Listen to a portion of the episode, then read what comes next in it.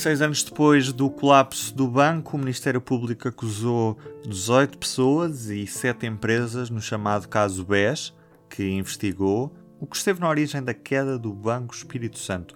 Manuel Carvalho é o nosso convidado hoje. O diretor do Público escreve no editorial desta quarta-feira que este é o primeiro dia da libertação do trauma do BES. Mas considerando a longa batalha que se segue, este não vai ser um trauma que vai demorar demasiado tempo, não? Por isso, eu escrevo que é, é o primeiro passo, ou se quisermos, a primeira etapa. Evidentemente que um processo desta complexidade uh, vai dar origem a imensos incidentes processuais, uh, vai dar origem a recusas, enfim, é, é normal, portanto, e legítimo que as defesas tentem torpedear o mais possível este processo, mas para todos os efeitos, vale a pena recordar que tivemos nem mais nem menos seis anos à espera de uma uh, decisão da investigação. Portanto, a investigação uh, concluiu que, de facto, há indícios e provas suficientes para acusar os principais protagonistas do BES, dá-nos a conhecer algumas uh, realidades novas e, ao mesmo tempo, comprova outras que, ao longo destes últimos anos, foram sendo dissecadas em uh, múltiplos trabalhos de investigação de natureza jornalística feita pelos jornais, mas também uh, pelas televisões. Portanto, é um momento que tem alguma solenidade, que tem alguma importância, quanto mais não seja porque nos prova que uh, as coisas andaram, não tanto à velocidade como todos nós gostaríamos que tivessem andado, mas andaram, portanto, e aquilo que nós sabemos é que Ricardo Salgado, membros da sua família, ou colaboradores do extinto BES com altas funções de responsabilidade vão ter que responder nos tribunais perante acusações que são uh, alvo por parte do Ministério Público. Hoje sabemos que o banco já estava falido muito antes do, do ano em que o Banco de Portugal fez a sua resolução.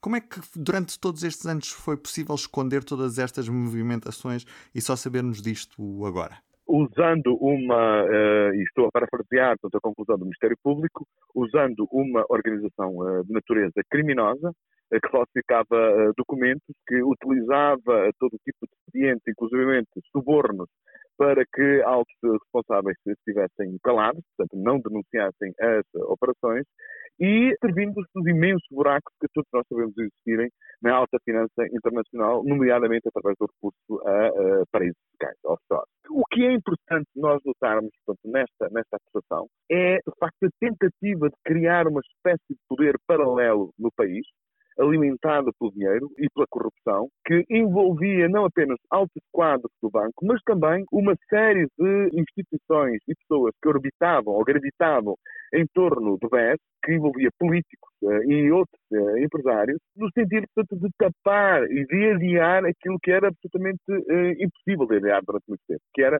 uma situação absolutamente incontrolável ou descontrolada uh, da situação financeira do Grupo Espírito Santo e, portanto, por consequência do próprio, do próprio banco. Esta criação de um poder paralelo, nós ainda vamos ter que perceber muito mais sobre aquilo que aconteceu.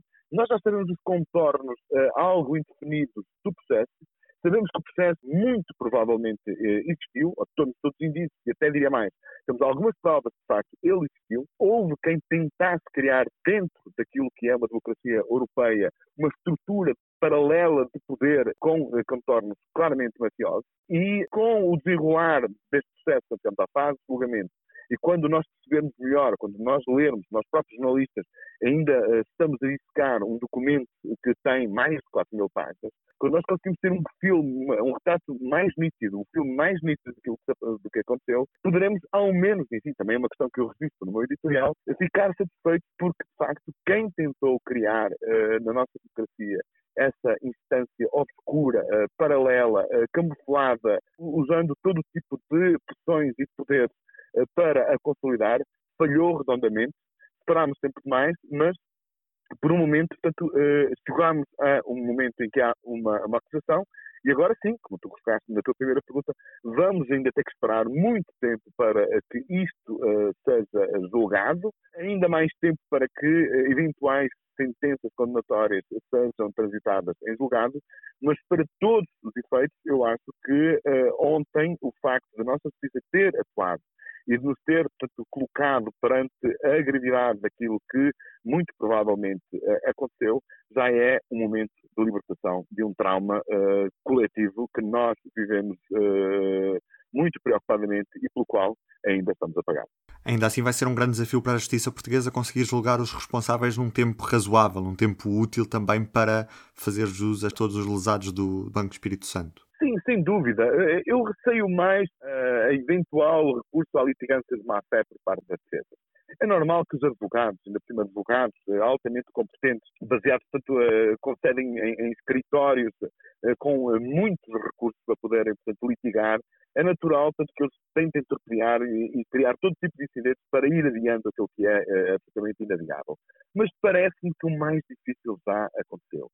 Vale a pena nós darmos conta que, para chegar a essa acusação, o Ministério Público teve que contar com a colaboração eh, de 11 países, portanto, as instâncias judiciárias de 11 países.